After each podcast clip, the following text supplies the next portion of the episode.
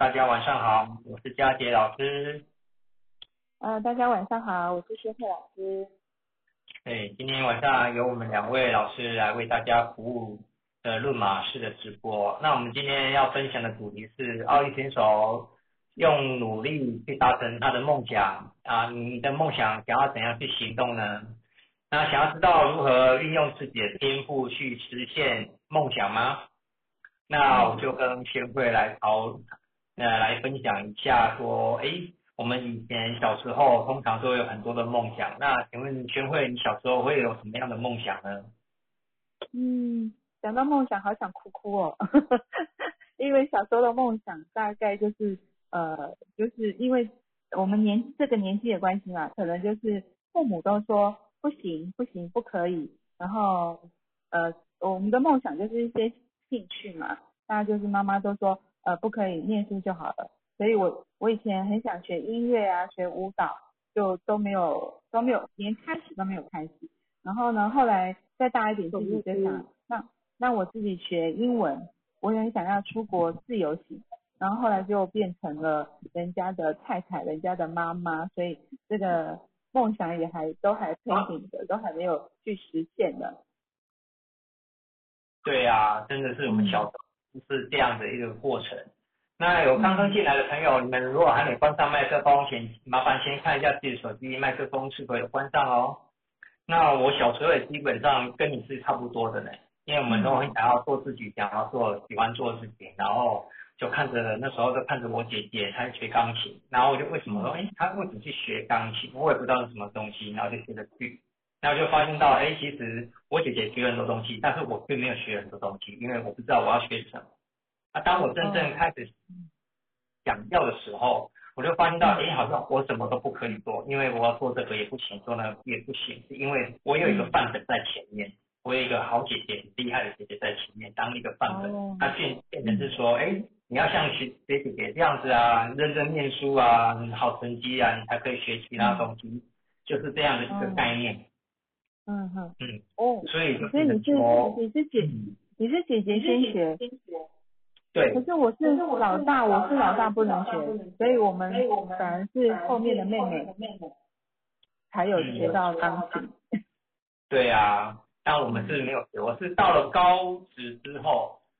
自己在学校那边玩，然后看着哎，学校学校都没有什么吉他社，然后因为刚好我有一个朋友会弹吉他，我就觉得哎，弹吉他那么好，啊还可以拔嘛，然后就想说哎，等一下那时候刚好年轻啊，就想要炫耀一下，然后哎学个乐器，那样子有个互动，然后去跟人家联谊的时候有个东西可以展现一下，所以我就觉得哎，来下这个乐器，然后发现哎，我们学校没有。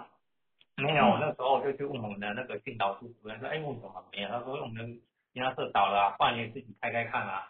那如果你以后开到一个班有五十个，我就让你成立开班这样子。那时候我就自己开放，自己去找老师学完吉他，然后就自己去创社团。所以在高高职我就创了一个百人社团的吉他社。对。自己创吉他社团嘛？对啊。创创社啊，嗯嗯嗯，但是我不是很会，我只是爱学，嗯，对，就是觉得说这是一种，我觉得这是一个一个历程来说，我学到一技之长，我就觉得这样就够用，但是没有专精这个东西，所以我发现哎，我只是当做一个小小的兴趣，但是不是很专精在上面，嗯，因为我后来发现到，其实我们都学弟啊，或者我学长，其实他们都很厉害。因为我有发现到，我有自己有某些惯性，就是我要学要东西要花蛮长时间，但是如果我要是在精进上去，必须要有个东西让我挑战，要挑战性，然后是得到肯定。我觉得就像老师说的，他要受到很大众的肯定，才有那更大的服务跟激励上去，不然家家里要说啊，你就是唱个歌而已啊，那唱歌你能够干什么呢？那你拿吉他你能够做什么事呢？对不对？就就这样的一个概念，那变成是说，你不能常常做你想要的，然后你要想要做的时候又要被被制止，被制止了，你又不能不能去不很很完整的去描述你想要的，那时候就开始很很懊恼，就哦，我们为什么一直被抑制啊？我的梦想一直为什么是这样？嗯所以我相信我们两个都是差差不多了。那等你出社会之后，你你念完书，你出了社会之后，你觉得你有在慢慢朝你想要的方式去做吗？嗯，我觉得就是像我跟佳杰老师，就是我们我们就是都有两个期，我觉得我们那个期呢，一定是要有热情，一定要激起我们热情，我们才其实我们自学能力很可以，对不对？就是但是如果你没有那个热情，让你真的很想要去学，而且我们也是，而且你还八号了，我也是有个八，我也觉得有七有八，就是你除了我们自己想学，然后呃自学可以了，那一定要有热情之后，我们就会去想要把它发呃开展出来。那我觉得就是我们出了社会之后，可能工作呃呃工作压力啦，然后又有家庭的压力之后，其实我们想想自学去学，可是我们那个热情没有被激起来。这么也是像我后来也有学一一点点吉他，然后后来孩子跟着呃他也学直排轮的时候，我也跟着学了一下下，但是可能就是我们没有持续下去之后，我觉得热情没有起来，我后来我其实也是都中断，然后就很多的想学的事情、想做的事情都一直被一直被延后延后，被呃像有六啊，我觉得我也是为了家人，就是能够呃以他们为主就为主，所以我们就后来好像我的梦，我们现在都。我就觉得到现在才敢讲说，我有想做什么事情。中间这段过程就真的是为了家庭跟上班工作，就好像梦想这两个字都已经没有在我们在我们的头脑里面了。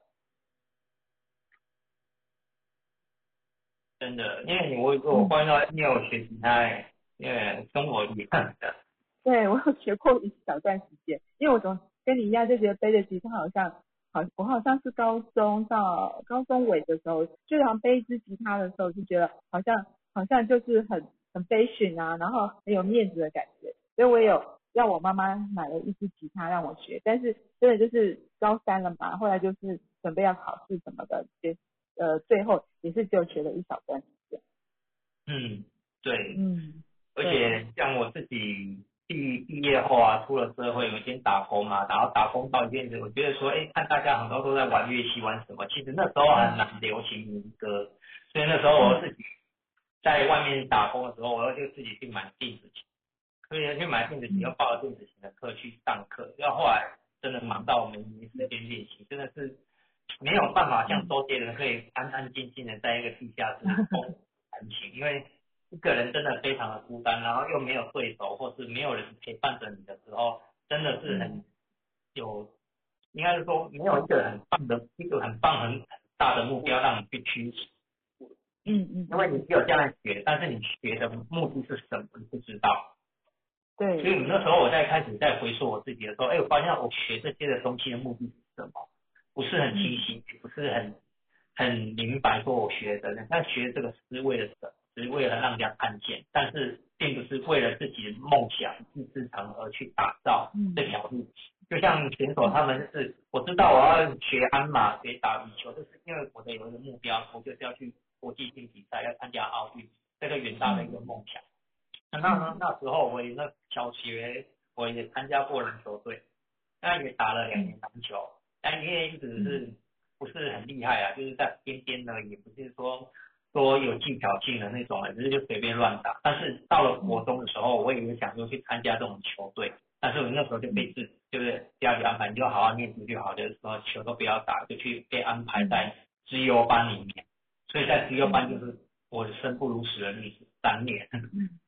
都不能打任何的球类运动，就只有念书。所以那时候念书对我来讲说，嗯，大家都在念书，那念书都是一样的事情。为什么有好什么好比的呢？我那时候就是有这种想法，嗯，后来就让自己慢慢看见出来说，哎，我到底是要念书，是能够让我做什么事，我也不知道，所以我一直想说，哎，打球至少我还可以去比赛干嘛的？那念书大家都一样，念书比赛，这个能够干什么？其实那时候我觉得我们可以反推一件事情，就是我们得到的资讯太少。如果那时候如果在国中一二很清晰，我知道我是要念什么，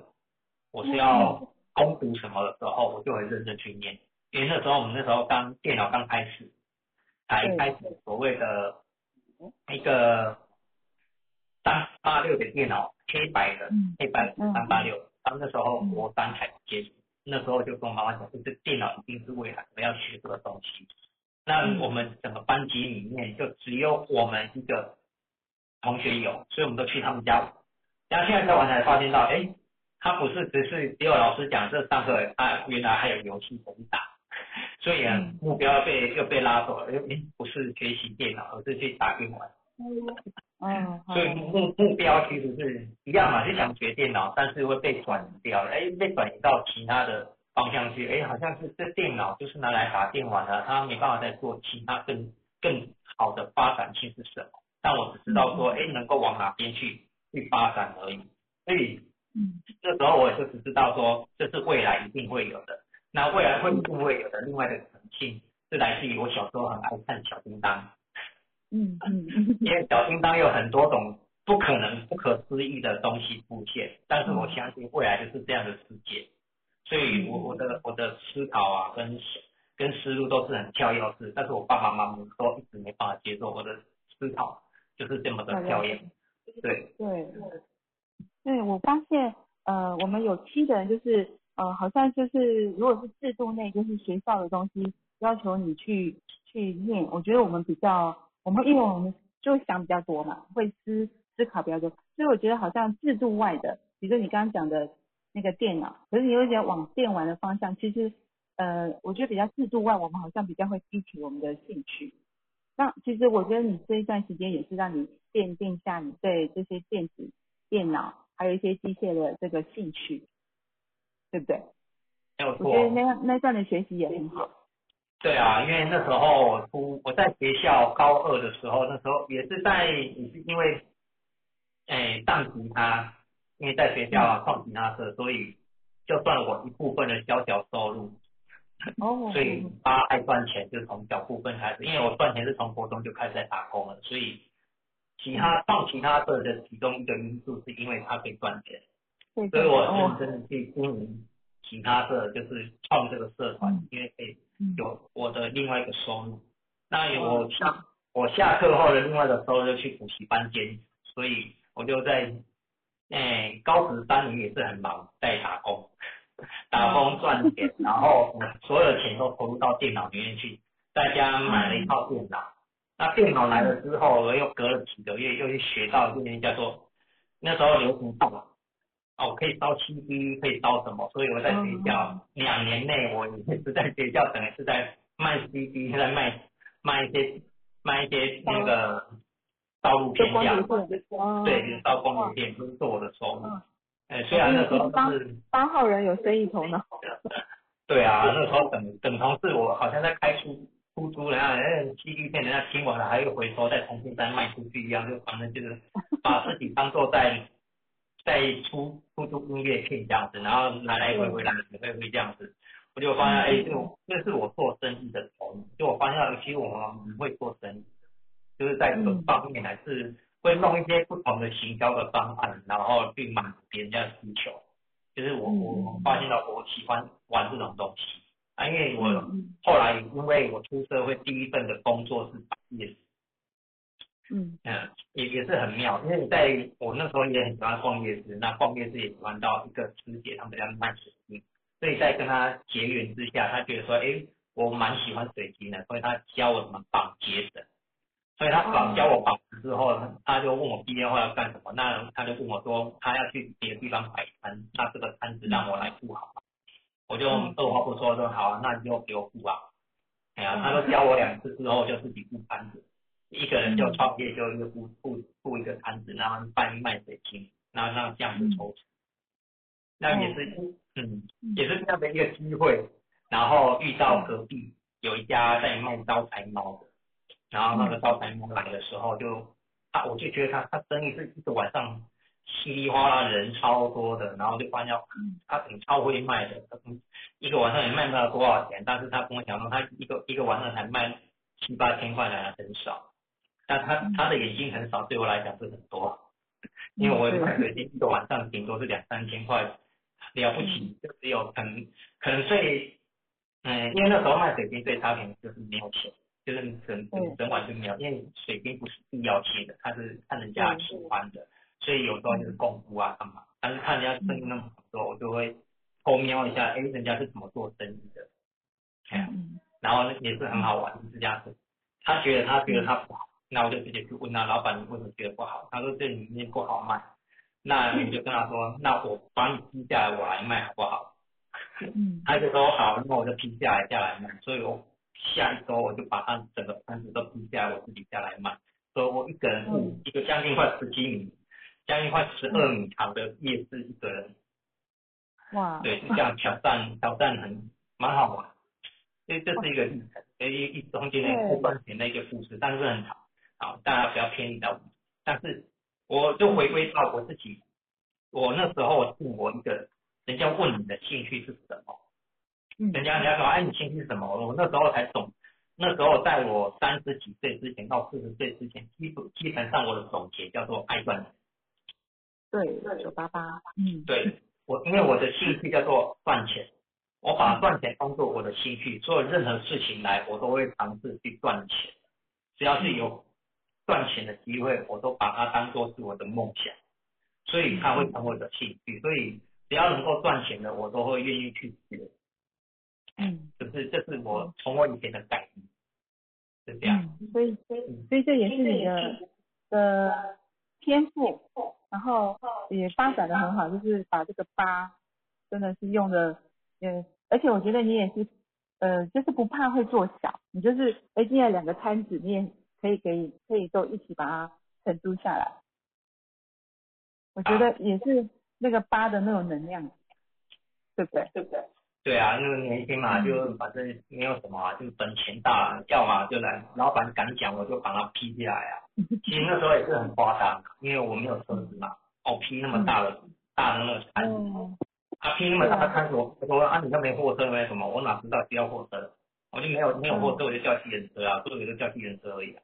哦，所以对啊，收摊之后要要拿要带走的时候，对对对，所以那个时候我批货是请货车去批货，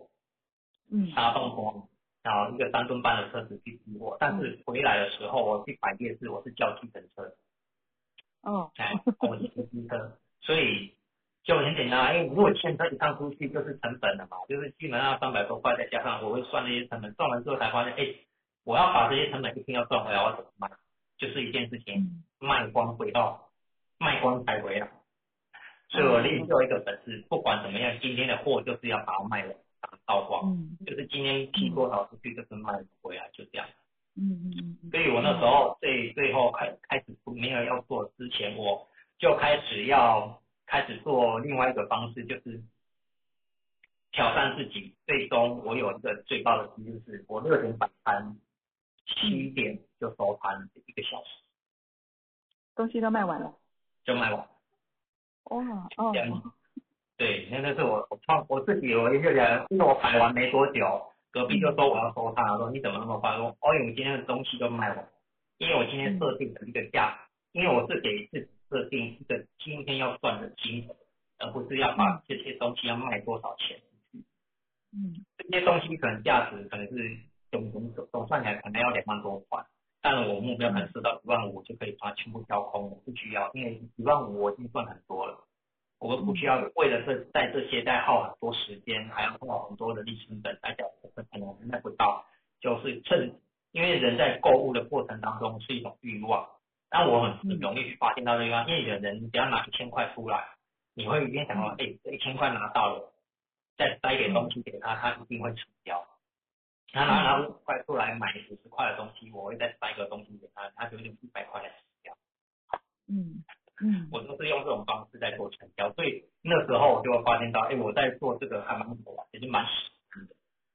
就是在嗯在喜欢赚钱成为一种乐趣，是这样。嗯，所以我觉得九八八真的有是创业做老板的的那个格局耶，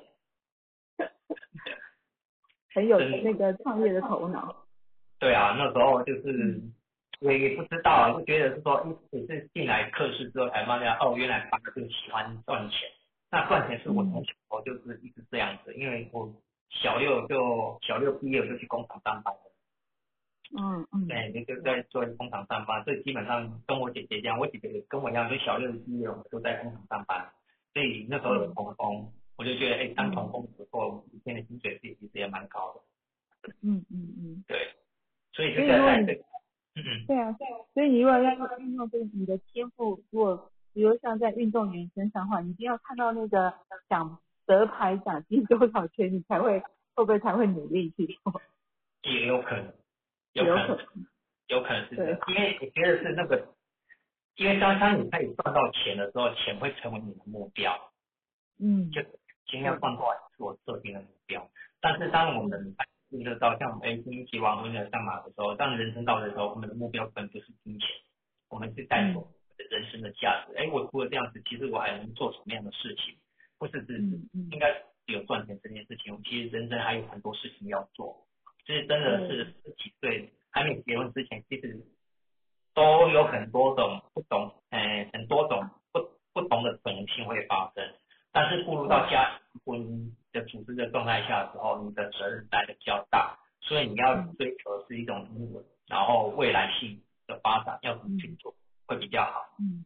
嗯嗯嗯嗯。所以就是像呃，我觉得听了佳杰老师的你的梦想或者你小时候的经历，我觉得。三号人的特质就是，呃，当然是先想要，呃，有，呃，当老板或是想赚钱，但是我觉得最终赚到钱之后，其实你就会有一些理想、梦想，或是你想去实现的事情，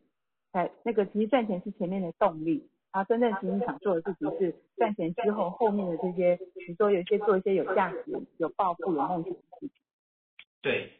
就可能找出你真正的梦想跟理想，来去去做一个出来。所以才来到课室之后，才慢慢理清自己。哎，原来我的兴趣是因为开始的，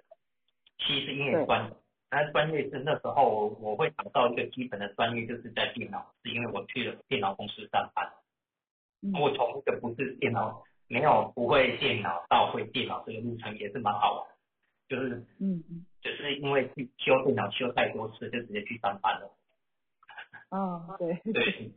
电脑不会啊，就是坏掉嘛，就一直修，一直修，修到最后，我就跟老板，老板你们这边有缺人，他说有，那我今天来上班，就修到都坏会了，就来这边上班。嗯，就对，就是照着这个路径，就直接去电脑公司上班。嗯哼哼哼。对。八八有了，然后就去七号的两边的新位置再去做做钻研。是的。嗯。那我觉得我是我我其实我也比较像。我的主性格是三号，所以我做任何事情、梦想或是真的想去呃去实，真的要去做一些实现我要想做的事情，我真的还是三号的要开心，然后我觉得会呃让我是快乐的，我才会想要去做。当然，就像我们讲的，我们也是有两个跟你一样的两个七号，就是我就会觉得要我自己有兴趣的，然后有热情的，然后当然最终我那个三还是要让我觉得我学起来是开心快乐的。如果，所以我就会觉得三有真的有时候有三分钟热度，就是学到让我觉得，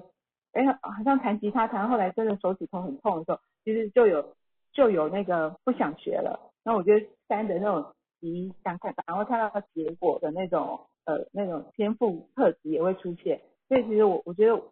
呃，我如果没有把这件事情真的有热情，我觉得我好像真的还蛮常常就是学一学就断掉，学一学就断掉。所以真的还蛮符合我的数字里面的那个四八三的三，那但是当然就是底层里面最最下层的那个我们比较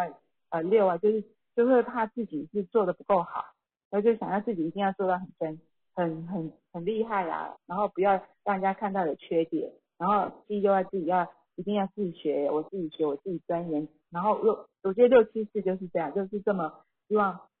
自己是要都学好学够。然后我觉得我那个三也才会开心快乐这样，所以我我觉得我应该这个过程里面真的是比较呃人生比较快乐的阶段，应该是在我真的是孩子大了以后，自己现在学的从呃学了论马，学了紫薇，然后呃后面的这段时间，我觉得才是真正自己钻研出来的兴趣梦想，我觉得真的比较开心快乐一点。啊之前呢就是觉得就是会会觉得呃学习就就就呃。就手痛啊，或是那个妈妈说不要学啊，我就会容易就是啊，好吧，那就算了。那种三号的那种脾性子，我觉得我也是有的，所以其实我觉得我自己也蛮纠结的。然后有下面的六七十又脾性子又是三，其实所以我觉得呃真的很佩服这些运动选手。我今年呃以前都还没有在看这些奥运选手的比赛，今年因为呃就是看了一些的运动员的他们的那个呃就是他们的生日，然后他们的号数之后，我发然后就觉得他们在呃呃就去就去参加嘛，那我觉得就呃。就是替我们的中华健人加油，但是加油过程就知道他们的故事，然后呃，我发现这个得到这面金牌跟站上这个奥运的这个这个比赛场所，真的不是不是凡人可以做得到的。如果没有这么坚持下去的努力跟呃不怕辛苦，然后运呃练习的过程的受伤啊，都能够走挺过来，他们真的才是真的我们我们真的可以称他为台湾之光。任何人，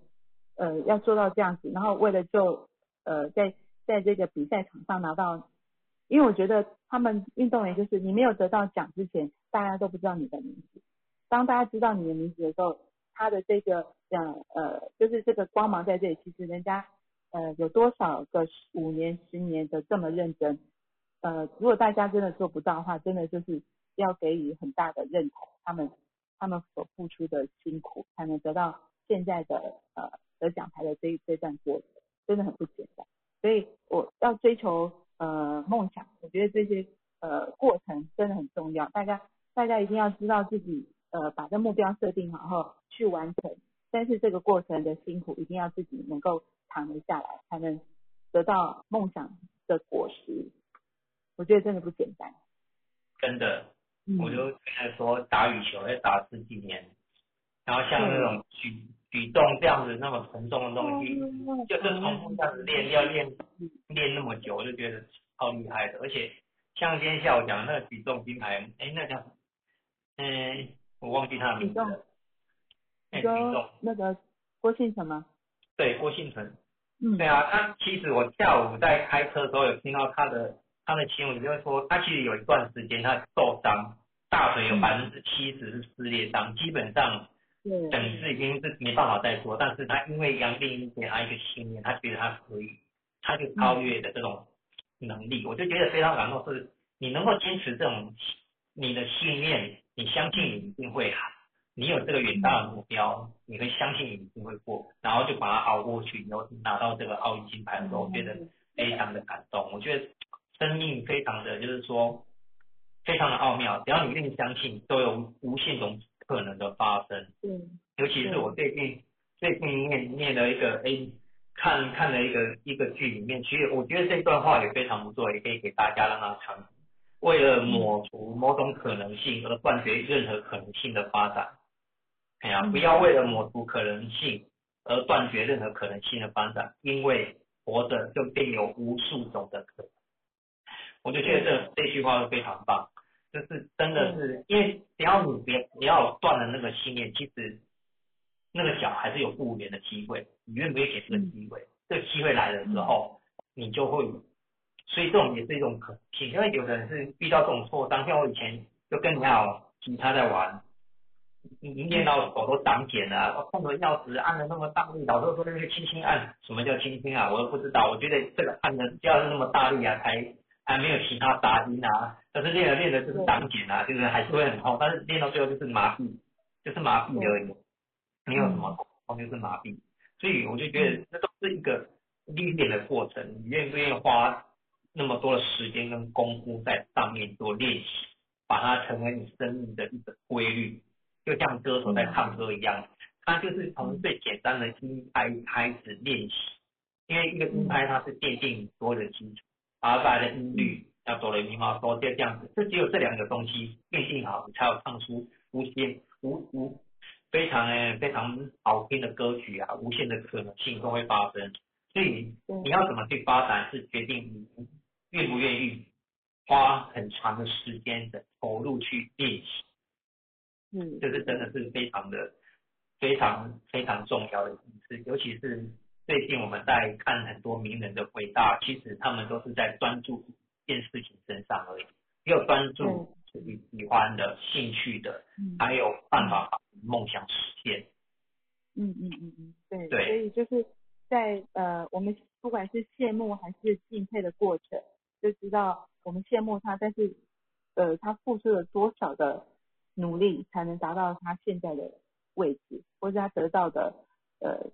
奖牌这样。我觉得这个过程大家真的要去看见，不是说真的啊，好像就呃就是参加就是一个选手啊去培训就可以去，那个过程每天来回跑多少次，每每天举多少那个，像郭信全，我觉得在呃访问他的那个人说，其实他说他撑的不是重量，他撑的是家庭，他的梦，他的家庭，还有他的梦想，还有他的信念，就等于是他的使命感，因为他要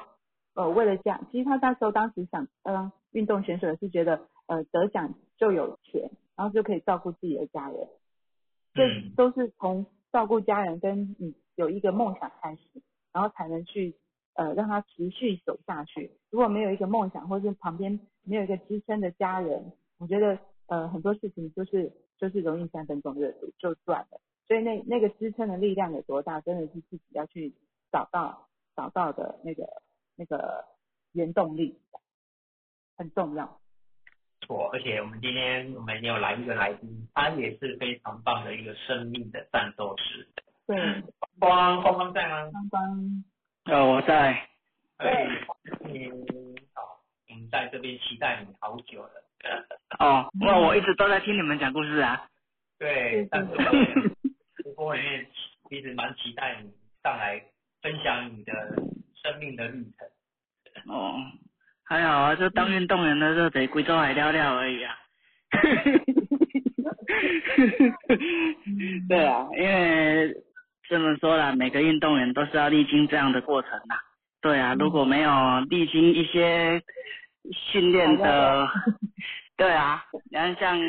我之前有写一些文章嘛，就是写一些分享，其实就有跟你们报告过了。其实，嗯啊，你其实像那个时候以前练，像嗯练田径，就把自己的脚踝给给毁掉了啊。对啊，哦哎呀，但是那个伤其实跟一辈子的，因为其实是治不好的。对，那嗯打棒球都是把自己的肩膀给我，我的左肩，其实我的左肩是裂掉了。对，那个其实这都是都是这样的训练过来，因为以前像我以前打运动打球的时候，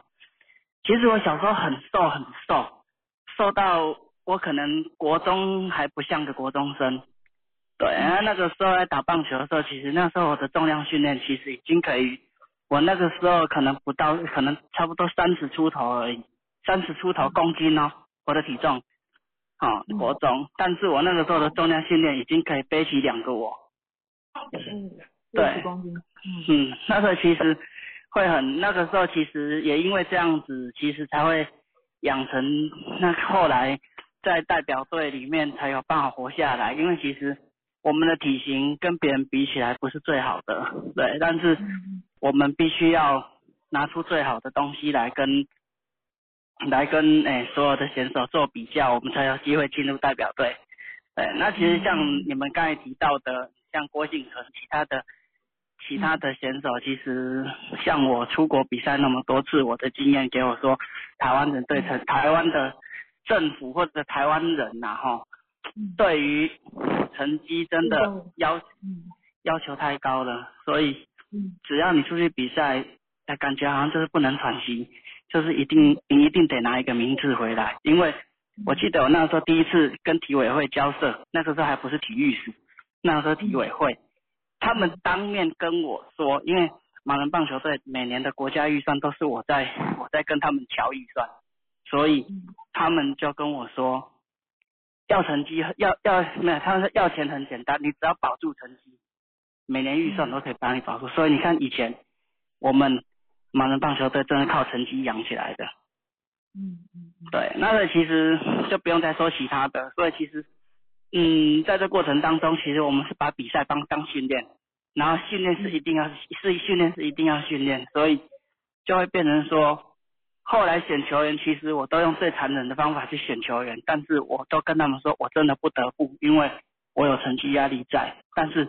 他们也都说他们都知道，然后球员他们都知道，我就说，所以你们要进来代表队，你们就要心理准备，准备要被抄。对嗯，会会会导致他们没有有的人想进来，但是不敢进来，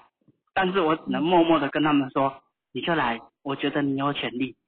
啊，嗯来这里压力很大，但是我会想办法让让他们不要有压力，让他就进来玩球，玩到出玩出兴趣，然后我就会跟他说，你要来，给你做会出来啦。对啊，都是这样子。按、照那个时候，像我第一次去争取争取国家预算，那时候我才大学一年级，我大一就要就要就要帮他们 hold 住整个预算。嗯对，因为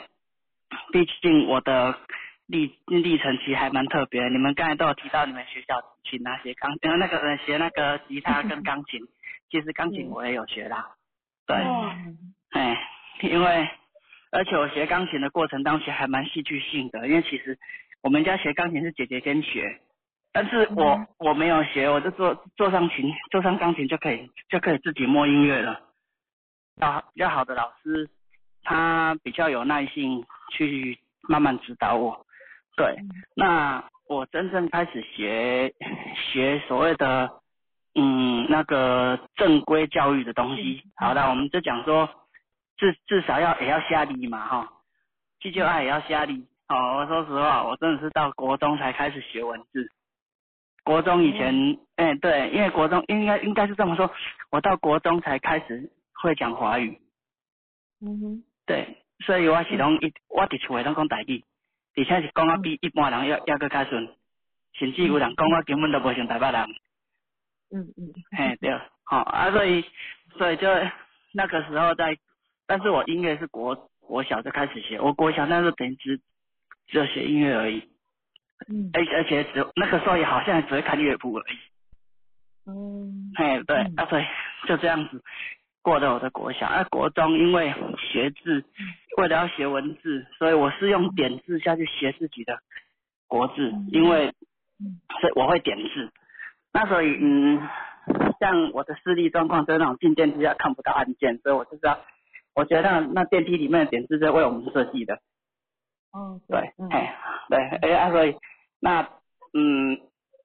后来就国中在启明学校待了三年，但是我是是一个很不安分的啦，因为在传统教育环境里面，其实我是受不了的，所以我是不被约束的。那时候不被约束的状况底下，我是总是往外跑。那到了高中的观念，但是我从小就是一直自学，所以我的我学历史是从国中开始萌芽，嗯。对，好，而、是到高中，对，再到高中也很幸运，在高二，因为我读两次高二，我读高二的时候被呃前任国史馆馆馆长发现，啊、国史馆的馆长已经走掉了，张延宪教授，对，嗯。被前任国史馆馆长找到，所以那个时候由他把我提拔，直接拉到二二八纪念馆编辑档案。那个时候我的视力已经已经剩下零点，那个视力已经剩零点一了，零点二、零点一啊，也差没多少了。但是大家都知道，那种古文献，古文献其实是很伤视力，嗯非常的伤，而且你在看文献是不可以用强光，啊，你放大镜都一定有一颗灯泡，对，所以那是不那是太那个对文献太很损很损，所以你要看文献就只能暗暗的看，所以我必须要在那个文献堆里面找出我要的蛛丝马迹，然后嗯后来给文献组他们去做档案汇编，嘿啊，所以后来我就进入了所谓的档案汇编这样的一个，也是学历史里面最痛苦的一最痛苦的一环呐、对，嗯。而后而后嗯也不知不觉的跑到读大学，那读大学也很戏剧性，因为我读我读了系科系跟学校是不收视障生的，因为早期早期不是有学校就可以读，早期是学校有开名额给哪个障别，而且还限名额。例如学校可只有开哦，例如肢体障碍哦，心理系上三个哦，中文系几个哦，你才有你才有机会。对，那所以在这样的状况底下，我在学校里面是被被排挤的。学校是说我们没有无障碍空间，所以你不要来。我们就甲讲，我这样是想要开钱要来读书，搁都互恁鼓噪呢。嗯。对，就因为这样子，迫使我有一个动力，我就跑去做国会助理的学习，而且我是有证照的，我是有国会助理证的。对，嗯，为什为什么？就决定说没关系，你不给我读，来我教育法我自己修，对，嗯。啊，所以后来就跑进立法院，对，那嗯那时候我是那时候是我那时候读大学的过程当中，其实我是我刚才好像有看到那个于林老师把我的密码写上去了，对，哦，然后嗯，后来我就把那个后来我就那个时候在学校。从以前有一个叫大学，大学各个学校为了私立学校为了要生存，所以有一些生存之道，就开了一些在职进修学分专班，也是大学哦，有学位的哦，嗯哦，只是嗯你要先从修学分开始。那因为我我是被学校拒绝的，好，我就从学分专班开始，开始挖粪图强，哎，对，就这样子。但在学校里面，我也是不甘寂寞的，就跟我的高中一样，而后。而后就开始了，在学校里面，除了学生学校的课程，还有校外的学术活动。而且我大一那个时候大学一年级，我就已经可以在文文学院的院刊。大家都知道，文学院的院刊都是都是教授啦，不然就是毕业的学长姐读硕士或读博士回来学校投稿，把他们的论文作品截录回来投稿。我大一就已经在我的文学院刊里面。写那个嗯那个社会学的相关论述，然后那个时候我就在开始在中央研究院台湾史研究所跟近代史研究所做论文的一些论文的一些一些一些嗯评论，这样子，啊也写过影评，对。啊这这就是我的啊因为在这是学校不会教的东西呀、啊，所以你都是要自己去自己去看呐。啊像你们刚才提到。打工，其实我也没有去便利商店打过工，因为其实我的家境是非常的好，因为我老爸是不会，我家人其实是不会给我有任何经济压力的。对，那其实，但是我有没有所谓的打工经验？其实有的，只是我的打工还蛮有趣的。我去做口述历史的口译员，就是对口述，因为学者他们可能去做专访，例如访问哦某某事件的受害者。对，啊，家属家属啦，对，那受害家属他可能讲的话，我们我们要把它变成文字，变成文字，然后再由史学再由学者他们教授他们去把它变成一本书，就是我们今天如果什么某某某访谈录啊那种出版品就是这样变出来的。对，那其实那个时候我在做访谈录的过程当中，其实其实我害了蛮多人的啦，因为因为嗯。我是一个多重语言的，所以也就是受访者如果讲一讲日文，我就会写日文；受访者如果讲台语，我都会写台语文，我会讲我会讲台语文，拢规个拢写出来。好，啊那受访者讲客语，因为我我的我爸爸那边是客家人，受访者讲客语，我就会把客家客语给他写出来。啊，啊受访者写写受访者讲什么，我就会写什么。而且好，例如像我第一份。我第一份的口述历史是做太原监狱的太原事件啊，如果你们有一点白色恐怖历史的经验，对太原事件的那个监狱暴动的那个受害者的一个那个专访，那他们的专访，我那个时候做这张这份专访出来的时候，因为老黑啊人讲话有常时啊，哎，单得塞歪嘛哦，他会把年份讲错，把事件讲错，甚至于把他狱友讲错，对，那。我会透过文献去把它纠正，但是我不会去改变，我不会去改变改变讲者的讲法，我会原封不动把字全部变出来，但是我会透过文献哦，例如透过当时的警备总部文献、太原监狱档案里面去把所有的那个时候的那个时候的名单全部查出来，谁跟谁是同一间，然后就把它备注一哦怎么样啊备注二哦，例如他讲到一啊啊一九。一九一九一九一九五四年怎么样？一九五五年怎么样？啊，其实他在讲颠倒的，我也会把备注回来。一九五五年怎么样？一九五四年怎么样？对，那所以也因为这样子，所以提高了口译员的难度。他们会觉得说，为什么我做得到，别人做不到？但是其实我觉得有点太苛责了，因为其实有些有些口译员的条件其实很简单，只要你会打字，只要你会听就可以了。但是不是每一个口译员都像我们一样吃饱撑的，没事都在看书。对啊，所以其实，对啊，所以所以就因为这样子，就把整个中研院的口译员全部考了一轮，对，啊，所以后来，而后大学读到差不多的，读到大概读了四年之后，后来又被林宗义教授，就台湾第一位精神科博士、精神科医师，也是嗯台大精神科的创科主任，被他请去整理他家父的东西，因为他家父就是鼎鼎大名的台湾第一位哲学博士林茂生博士，所以我就去整理他家里的一些遗物。他说从来都没有一个人有办法去整理，伊伊讲伊要用台语甲讲，从来拢无一个人有法度来到整理阮爸爸的物。伊来讲啊讲啊问题，我我讲我讲啊林博士，我我讲有法度，伊讲我就是看到你有法度，因为你弟弟弟把你我在二八监管就整理他老爸的东西，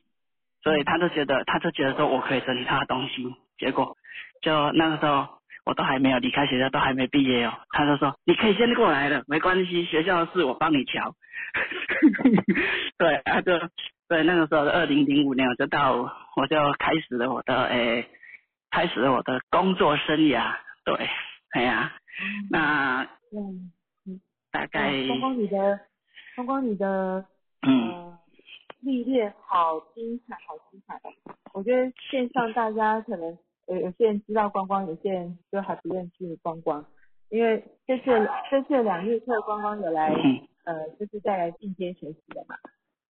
对，我觉得你你真的是哎对哦，三个四的大大大学吧。你真的学什么都可以，都可以可以很快吸收。但是我觉得你是不是，呃，我觉得我觉得老天关了一扇窗，但是一定有给你开了很多扇窗给你。我觉得你你的你又可以音乐，然后又可以运动，然后还可以有就是呃学习非常快，吸收也快。你的历史可以这么好，我觉得呃我觉得历史对我来讲是最难最难的一科，因为我觉得有好多好多时代以前，我觉得那个好。好难把它集结成在我的脑袋里面。我觉得能够能够把历史，然后我觉得你是一个非常有组织力的，就像你的马一样有三个四的这个组织力非常好。但是就是你你你这次上课有没有觉得你你你就是说你缺少的数字也很多？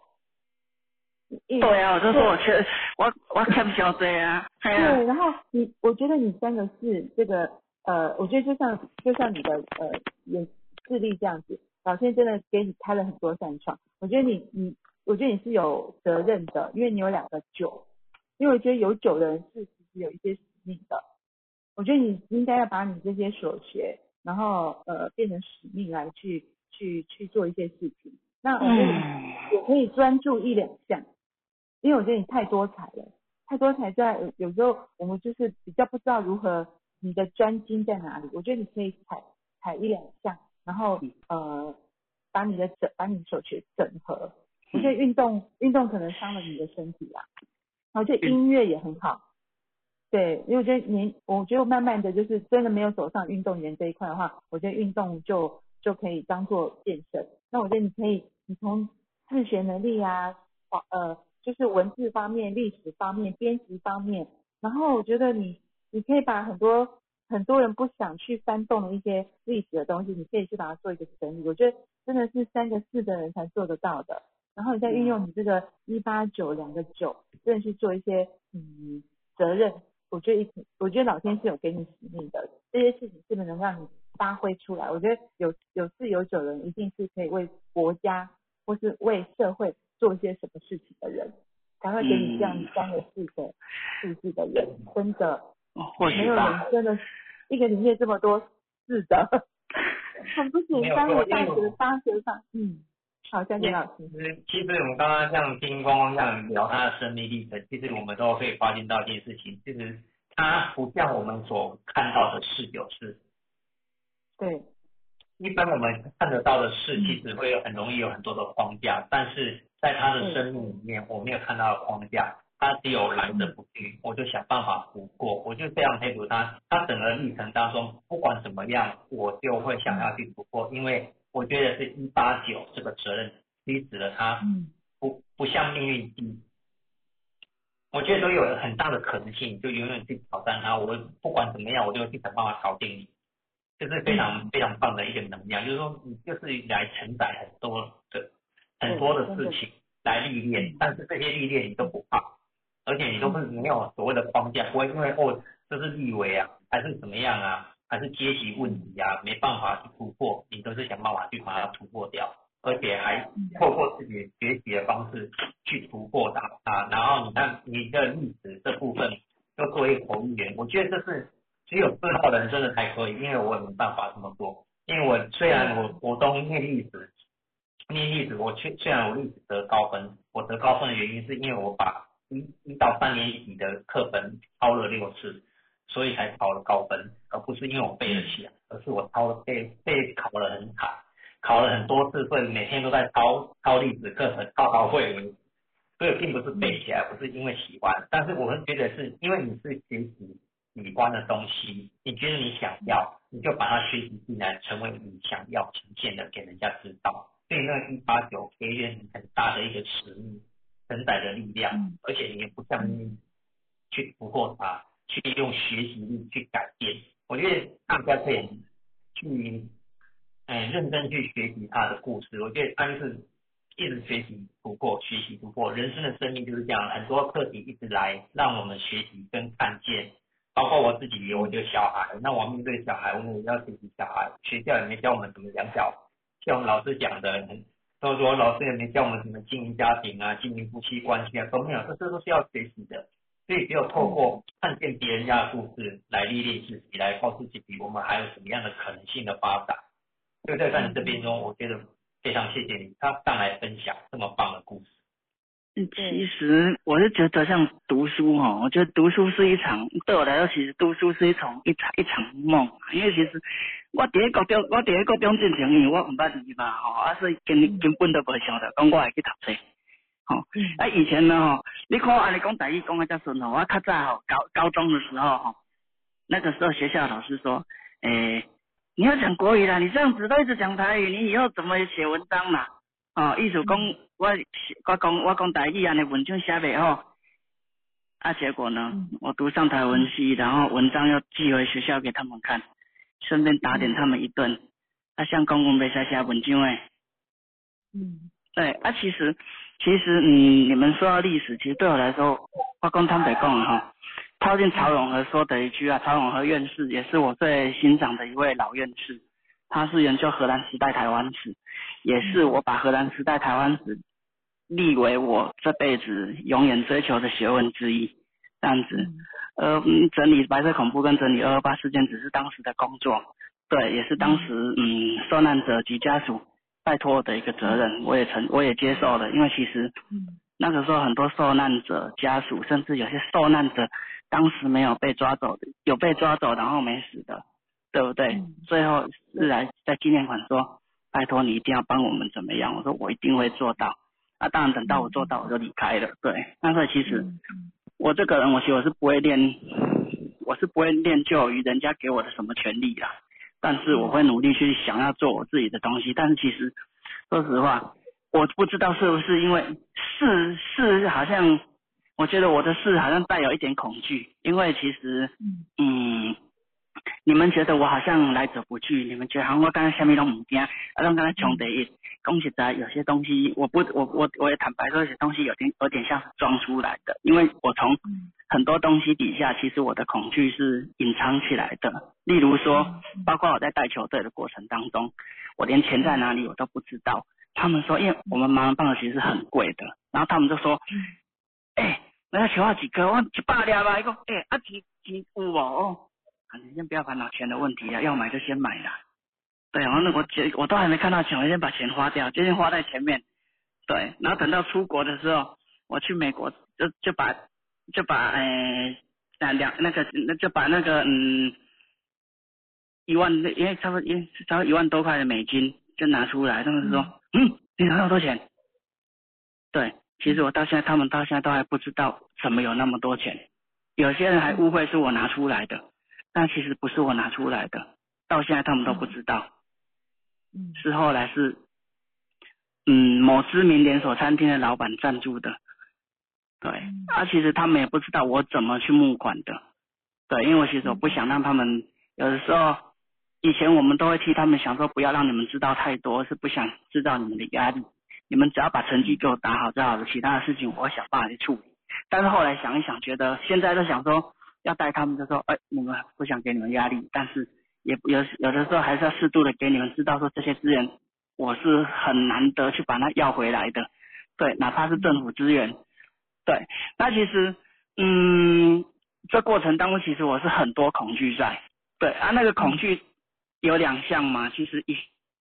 像就是后天的，后天的应该我文字也提到过。那先天的这因为视力视力不好，所以我也不知道能不能做到。所以很多不确定性就是说，哦，安尼刚喝安呢？对，就是就是还没做就先把自己先诶镇定在那里，完全不敢再走下一步。嗯，其实我想，我想是呃是我们大家就是学过，一定知道他是他这个就是不就是没有安全感。然后我觉得这是难免的，但是我觉得你，我觉得刚刚有听到你分享，就是家庭给你很大的呃经济上的支撑，还有就是可能我觉得不管家人怎么样的对待，应该都是给你很大的一个呃那个呃后背，就是让你的呃就是就是让你很很可靠。所以我觉得你的事虽然说还是带有一点恐惧，就是你在这个过程中，你一直会想要呃把，比如说你要。球队啦，或是你的这些过程啊，你会想要把它做好、做稳定，然后呃呃，比如说你要去去去那个叫什么，就是嗯跟体育组啦，或是跟去要求，中间一定会有难关。但是我觉得就是你的底气跟你的那个这些三个字，已经家庭背景让你，我觉得你的恐惧其实是一点点，不像真的。我其实像我一个四，我就已经对我自己的那种不安全感已经很大了，我才占五趴。那你三个三个四加起来就多多少趴数了，所以你会有这样口气，我觉得是难免。但是我觉得你因为有酒，我觉得很很容易就有人帮忙，然后或者是你自己其实会想出方法。因为我觉得你不是关关难过也关关过来嘛，所以我觉得一定是有让你有一些使命在的。而且而且你知道你出去四八三八四三耶，而且外面还是都是四，也都是八，然后晚年还一八九，你我觉得你就是三个，外面都是八，我觉得你的。学习到位了之后，你的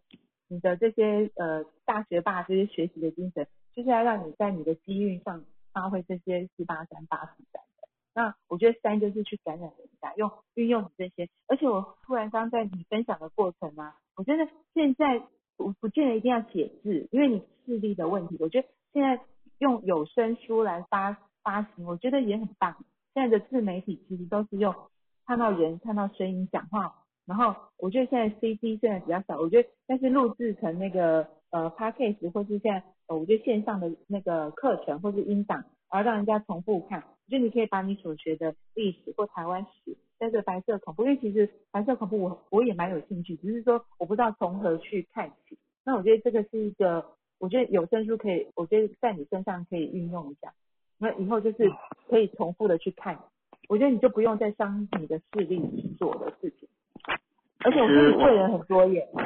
你你你想你要到你要到呃二二八图书馆啊，或是到大学里面怎么样，然后国会助理，我相信这些过程除了考试甄选之外，一定有很多人的协助帮忙，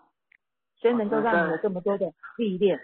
嗯，这是肯定的啦，因为贵人确实真的很多。其实，不管是现任总统还是前任总统，其实每个都是我的贵人，因为其实是啊，嗯，我不须说。嗯，先说我家里没有任何的诶政治的一个环境，因为其实温刀不是插政地出身呢，但是我都这个是我自己去，我自己去误打误撞去撞出来的。对，因为以前读书确实因为资源很匮乏，所以会变成说我是因为家里除了钱之外，有时候什么都拿拿钱去买，但是问题拿钱有些东西不是钱的问题，有些东西你有钱你不一定买得到。对，那其实就是说。对，那会变成说以前好像以前我要以前以前没有像电脑那么方便，所以都是要靠有声书。那以前要请图书馆做有声书，还要学校开书单，还要这个还要那个，反正就是搞得很官僚。对，那我就是好没有关系，你可以再你可以再给我官僚一点。对，那我就那个时候我就透过教育委员会说，把彰化师大预算全部给我砍了。对，因为为什么？因为我要做的是工程是。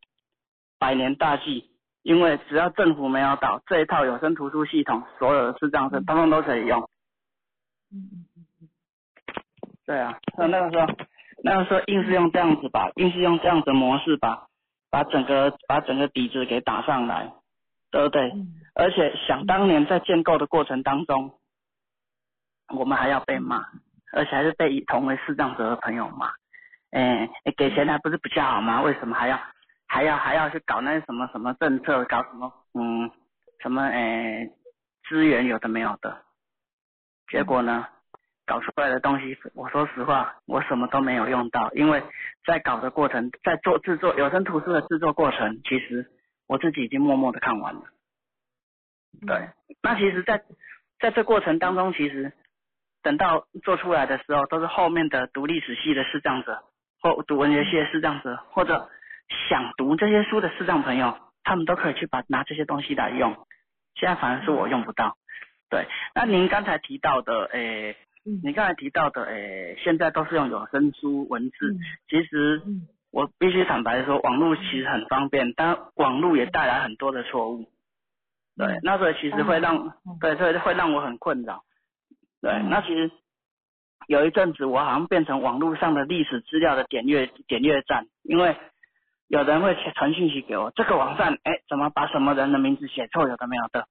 结果就变成我要去我要去帮他们写更正条，然后去给他们更正，我就说，拜托你们不要帮我做这种事情，我那个时候我的视力已经退到是零点零五，我说你们不要再叫我做这种事情，因为我真的太累了，眼睛已经受不了了，因为那个时候我刚读完一批文献，对，那时我就跟他们说，后来我就不想再管网络的事情了。那因为我都知道网络就是感觉到，哎，你有什么事你就往上丢，就会发觉信息错误很多。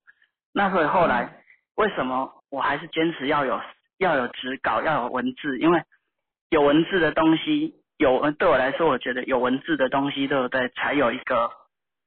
感觉，就是一个正式感的感觉。它正式的物啊，你若无文字，你就刚刚讲迄种物件，刚刚写在信在公告书，就好像我们赖聊天的一种随便的聊天记录。对，但是你如果把它变成一个出版品，你要先有出版品，对，再有再有哎电子电子书，那才是一个正式的一个正式的一个嗯的一个底稿的感觉。嗯那个其实会觉得说，或许因为是文科的关系，所以我对文字会有一种情有独钟的热爱。虽然我很讨厌写字，对，那其实就会觉得说，嗯，在阅读的过程当中，其实有啦。这其实说实话，这五年内其实真的有比较好读的啦，因为随着科技败于 iPad 的 iPad、iPhone 的出现，所以其实才有办法大量的阅读。我我我竟然可以透过透过 iPhone 可以读完一本那个什么，读完一本荷兰时代台湾社会自然法的，还有自然法的难题、文明化的历程那种那种很艰深的书籍。对啊，嗯，对，很棒。啊，其实有声书当然要加上那个文字，我觉得，但是我觉得很多出版社是可以帮你协助，帮你这一块的。其实出版社我都有在跟，我跟每一家出版社其实都处关系都处得很好，好到嗯其实我刚才也少漏了一句，就是刚才有跟你们分享到说，哎，我的我没有什么便利商店打工的经验，但是我却有做有声图书的经验，那那不是不是做那个做那个哎那个那个那个口述历史翻译员的经经验，对嗯，那其实嗯说到说到打工嘛，如果勉强要说得上打工的话，或许有，因为以前没有网络嘛，所以你什么都是书嘛，哦，我在学校确实是可以卖卖书过生活，因为嗯因为对，因为我跟出版品出版社的关系好好到我几乎都是拿批发价，对啊，拿批发价，我变节我我跟我只要比学校的书库学校书库最多也才打七五折或八折而已，对不对？我打七折就会使卖啊。对，凤凤，你这次两日课你有什么？你觉得呃有没有对号数数码，就是数字能够你自己的码有没有更更理解？诶、其实应该这么说，有更理，一定会有更理解的，因为有比较融入密码的状态。对，嗯其实我像像我刚才在听你们分享的过程，对不对哈？我其实有把讲义拿着一边对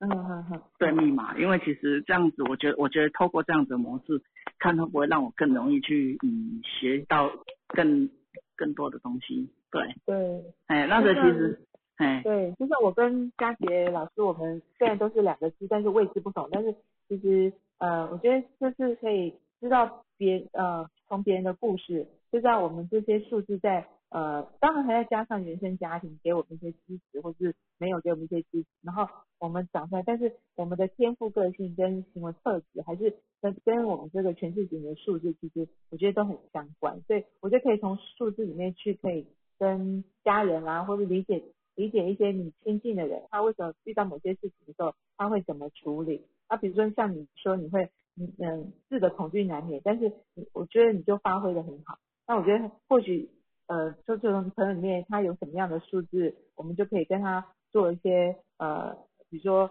呃，给他一点支持啊，或是让他有一些纠结点，可以因为他自己有这些的天赋特质，可以自己慢慢修正，然后跟自己和解。有时候自己不要要求自己太多，或者是说，其实有时候是呃家人来自家人的要求，有时候要谅解一下，就是看见理解家人，对他们其实不是不是故意要给我们一些什么样，就知道。呃，当时的时代，然后当当时像我就觉得当时的父母，他们那时候为什么时代就是这样，然后啊，对啊，父母希望我们为什么希望我们去乖乖的？那像我就是六七四啊，有六有七有七，就是一定是听爸爸妈妈的话，爸爸妈妈说不可以，我们就不可以。但是我们就是没有展现出我的三啊八啊，就是我很想做我自己的想做的事情，快乐的事情，可是以前都是没有办法，因为我们会承接于父母的。呃，我们也我们愿意关，因为我们有五，比如有五的人，就可能就会比较啊，我还是会想要做我自己想做的事情。那那个五呢，那个的呃，对父母的反弹，或是所谓我们以前讲的叛逆，就会在心里萌萌芽。但是可能因为我没有五，所以我其实那个是不会对父母有这种会想要叛逆感觉。我就我觉得听话是比较重要，因为我六七岁我就听话，但是我想做的事情变成我现在才开始做我想做的事情，因为我们。人生走到这里就觉得呃可以做自己了，因为前面是前面是孩子，我是人家的女儿，然后中间我是人家的妈妈或是妻子，然后现在是我现在就是到了可以做我自己的时候，我就把我的数字尽量的我想做的事情去做出来。那当然这都是有呃渐进式的，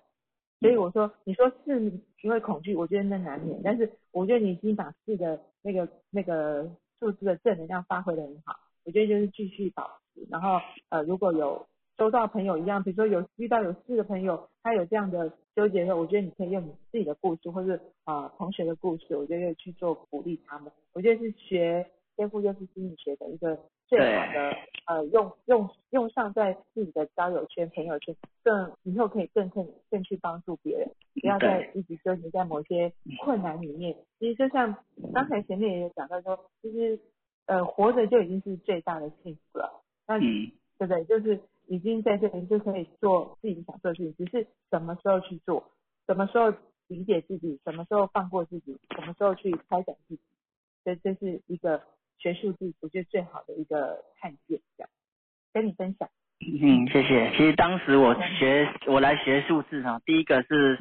诶，于林老师也鼓励我嘛，然后来的时候跟庆宇老师聊一聊，他也觉得，诶，你可以来学数字，而且他觉得我可以帮忙很多人。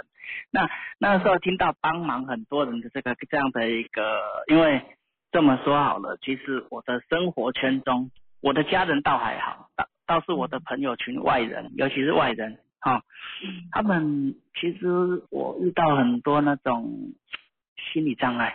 对，那心理障碍，甚至于，嗯，有的就是尴尬没暖气也一种，对哦，好，那其实你会觉得说，对啊，你遇到这种，其实应该说，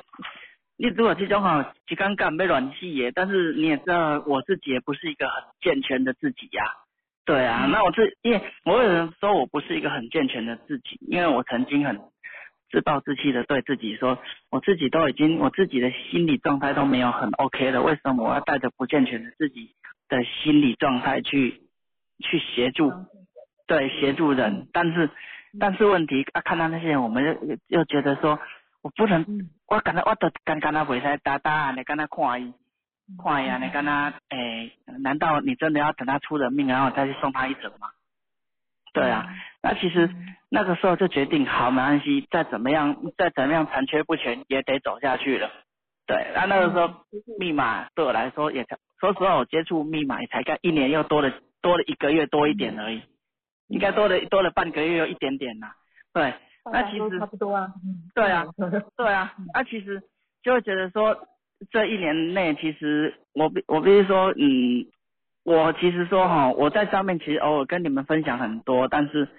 嗯，每天早上起来感觉就是会看待看，哎，有的时候看看待讯息，哎，每大家每个人在上面分享的过程，对我其实我每一篇都在看，哎，也每天都在看。对，那有的时候甚至于有的时候之前呢，前一段时间你们有的时候开这样的一个哎那个线上服务，其实有的时候我都会跑进来听，对，只是我没报名而已，对，对，那其实那个时候就觉得说，感觉我就是用那种最快的速度，想要把自己，想要让自己可以快点投入去拉住一些人，对，因为在这过程当中，其实我光去年就拉了拉住了两个。嗯，对，虽然那个其实那种那种给自己的那种，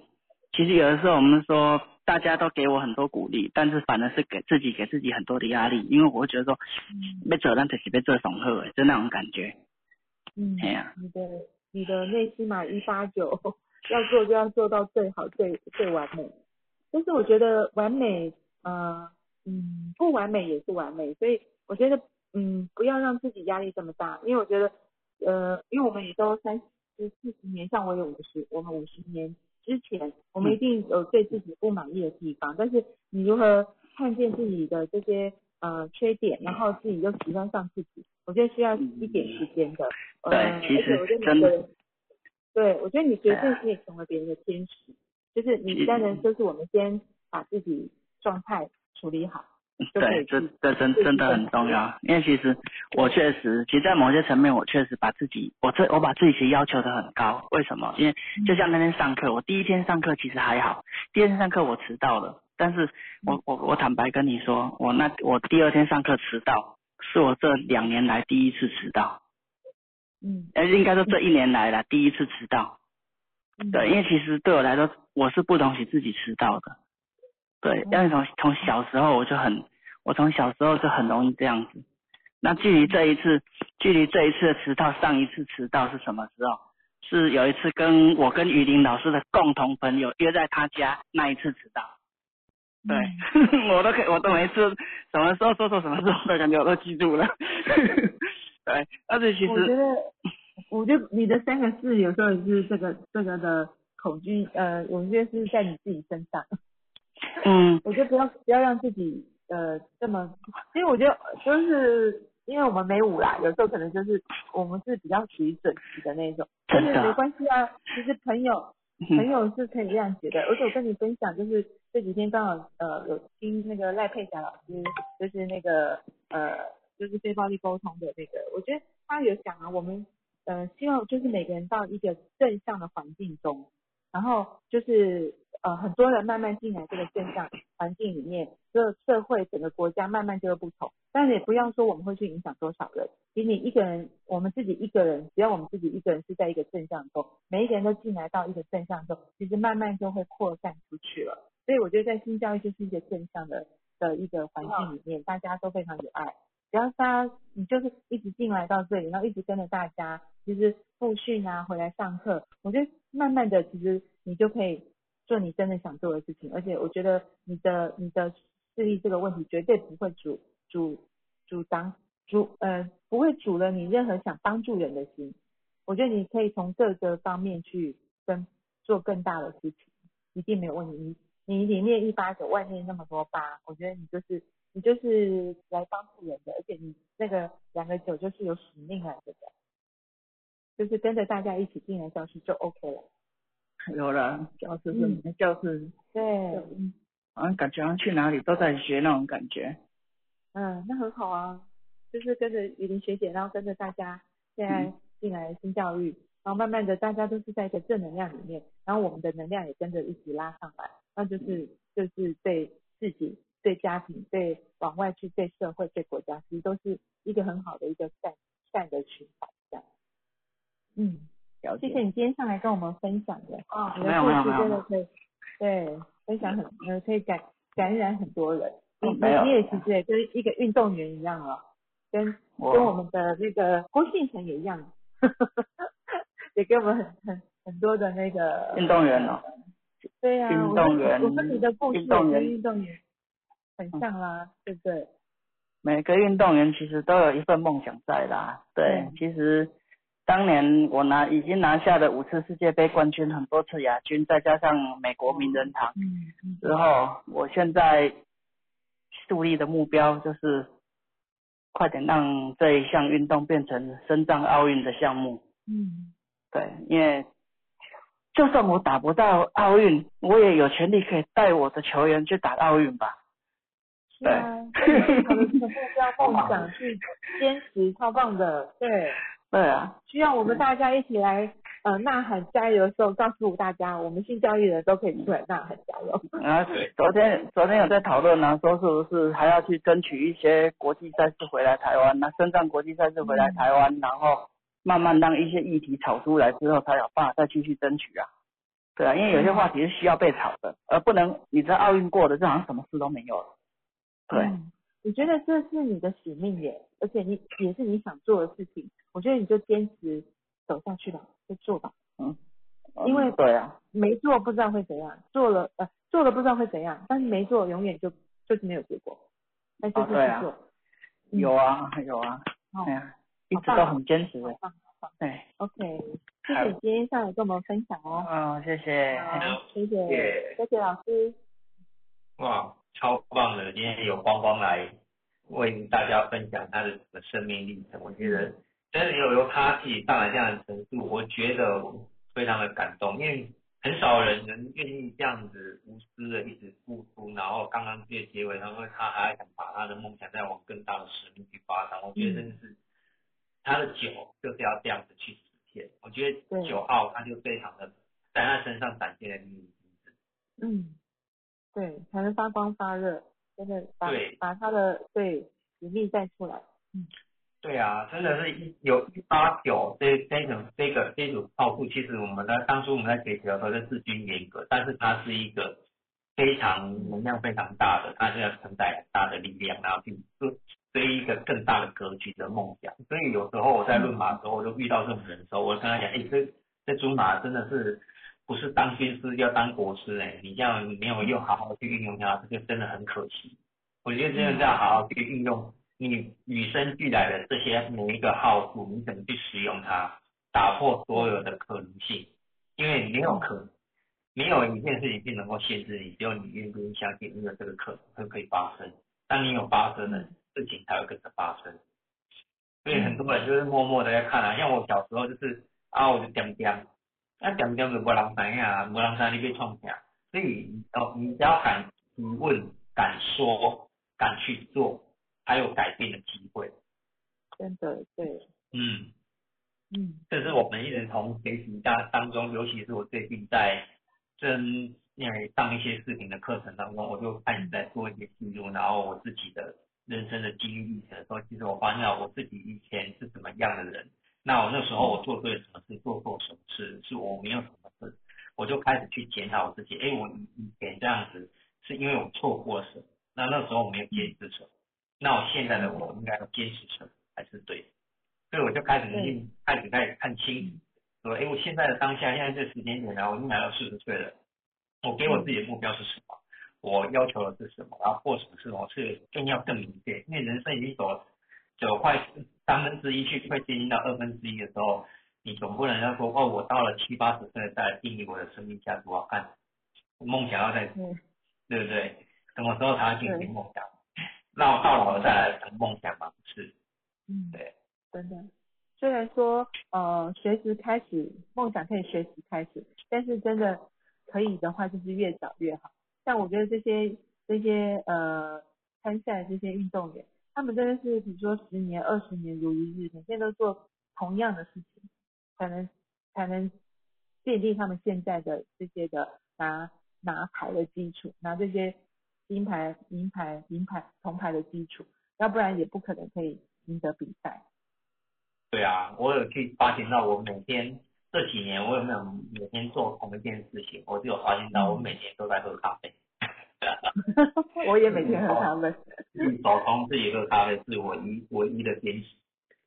嗯，对，但是就是在喜欢的，如果说我们真的喜欢喝咖啡，又钻研咖啡，那就是真的可以可以可以去做，就是我们我们七号人真的可以，如果是热情的东西，可能可以去钻研，只是可能我们没有想到去做一个钻研，要不然我们应该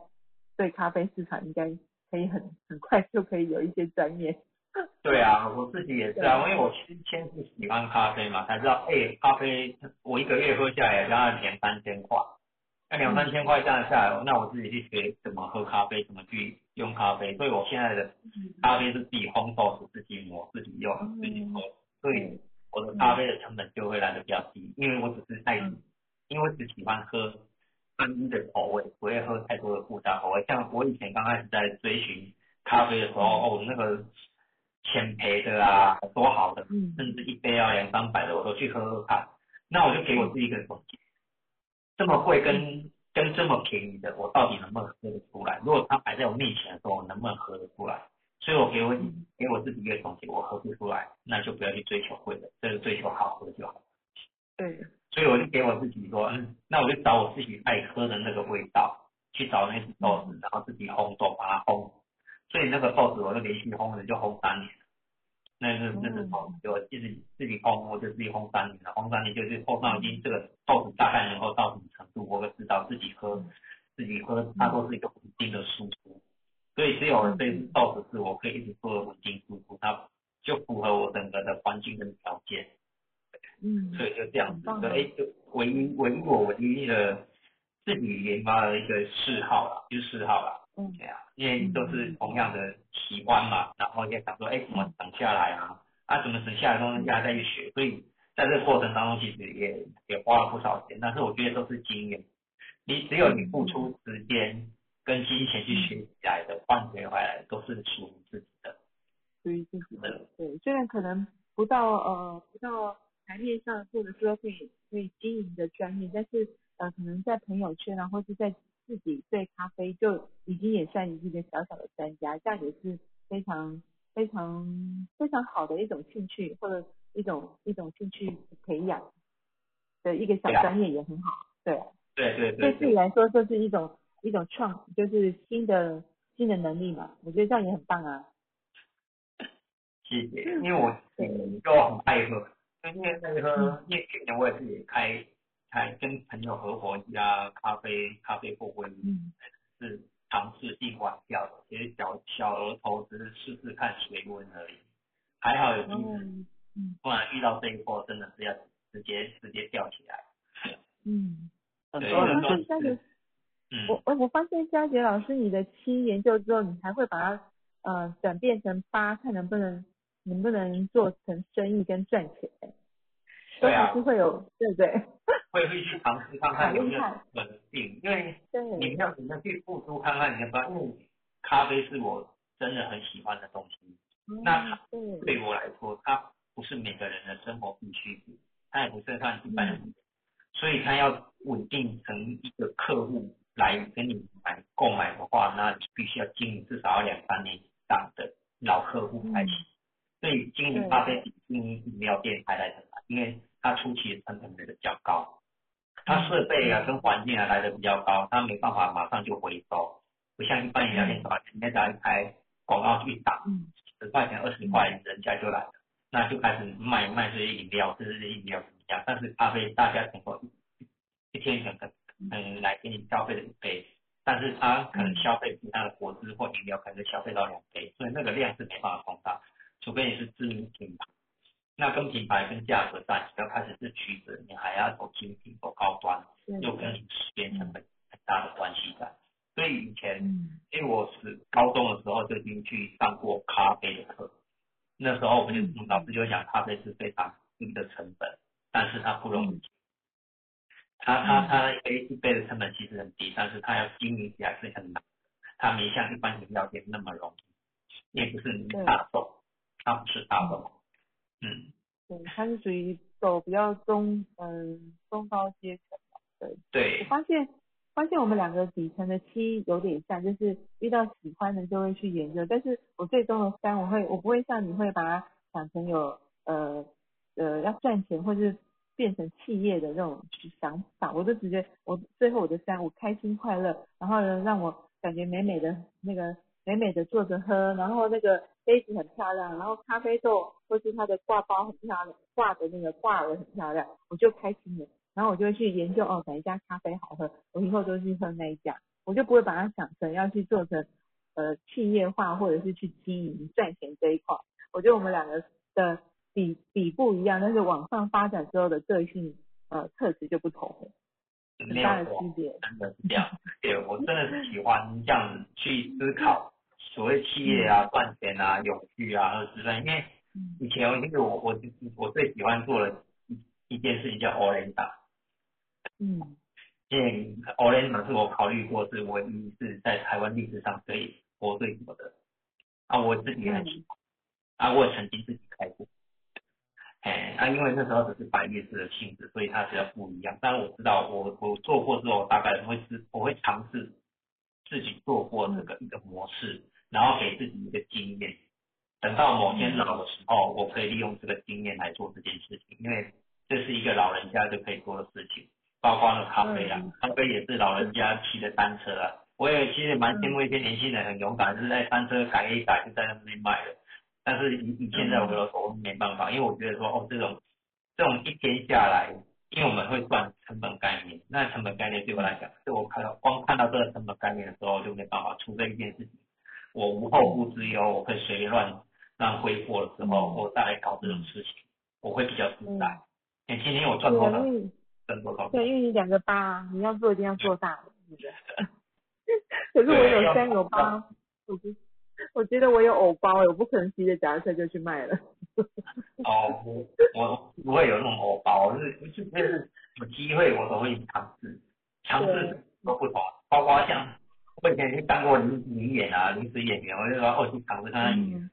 是就是你去体验看看人家去做什么事，才知道哎这种历程是什么。那是不是我？所以我以前自己想要开早餐店，所以我去早餐店上班，去早餐店上班过了半年才知道，哎，这个不是我想要，这种创业模式不想要，因为这种节奏性太快，我不喜欢节奏性太快的东西，所以我后来才慢慢学习到，从润马这边才慢慢知道，哎，手手疗愈，哎，这个谈话性、疗愈性，慢慢来，也比较符合我的七的特质。慢慢来，慢慢慢慢去研究，慢慢来来做事情。所以咖啡也是慢慢的，我就觉得嗯，这种事我喜欢的，慢慢来就好。那个太死太快了，那我很容易会打翻掉。嗯 嗯，慢慢来，我觉得慢慢来也是我的口头禅，我也常讲慢慢来。对啊。听说都慢慢来。对，医生要花点时间。有时候人家问我一件事情，或是我想到那件事情，我要隔天才有办法回复。我真的是最近还是也是有这种概念，就是说，当人家问我，还是我在想这个问题，有时候要隔天，有时候不是为了有答案，而是我要隔，有时候真的是要隔天。七的人，嗯，要给时间。我七，我家小朋友也是七，一六七的七，我家小朋友他要花点时间，要 review 一下，让他嗯吸收完之后，我要确定能听进去，然后到了下午再问他领得懂，所以要花点时间让他去思考，所以。从每个号数去了解他每个不同的思维的时候，就可以知道，知道说哎如何去跟他沟通，然后去理解，下午六点三十三分去做发展。对，我觉得有六六七六七次就是自己就是先学，然后自己会去优化一下，然后呃才才能再讲出来。虽然我是三，但是我觉得我自己得要先沉淀一下。然后思思考过，然后所以我那时候要，呃，真的要马上来直播当这个主持，我都觉得，呃，害怕害怕，就是我很多事情可能要先进，我们进我们的脑子，再绕一圈再出来，才真想出来。我就觉得这真的是对七号下面是六七的我是一个挑战。对啊对啊，所以终于把你推出来了，你来的这个 很顺手啊，对你已经。非常的棒，已经非常的顺手，就其实对这个聊天一样，没有想太多，不要想太多，它就是跟聊天一样，那你就开始没有空想，想什么就开始做，对对对，就是从这样子慢慢一步步去练习。我以前也没有在跟人家这么会聊天的，也是因为学到英语啦，才懂得怎么跟人家聊天，怎么用英语去跟人家聊天，才知道哎用什么用什么方式去跟人家分享，用什么角度去看这件事情，就是我开始从从学习论马之后，才开始发现到，哎，原来聊天其实并不难，只是你用什么文字这件事情，然后讲给他们听，让他知道。好，对，我觉得今天聊天也比较比较嗯。知道呃佳杰老师的马七跟八的不同的纠结点，或是呃七七怎么发展成八，就是我今天也学的蛮多的，还有从光光身上也了解很多四号人的特质。对，谢谢。四号的真是怪怪的。不会不会，四号大学霸。嗯，其实我刚才听到那个，诶，佳杰老师提到的，就是他开诶为了兴趣去做什么。其实我很多客人都是为了兴趣而开咖啡馆嘛，为了真兴趣开餐厅，对，嘿，嗯，所以现在蛮蛮有趣的啦。因为其实我的后来我的职业根本跟历史一点关系都没有。为了兴趣开咖啡厅，可是佳杰老师是有做过成本评估，所以他他没有行动，就是他做过评估了。我觉得这还好，他止步了，因为有些事情真的还是要呃计划一下。当然是为了梦想去开，我觉得有时候就是先把梦想做出来了，但是可能呃梦想做过了，他知道呃不不符合他自己的期待啊，或者务实主义的期待或者怎样，没错没错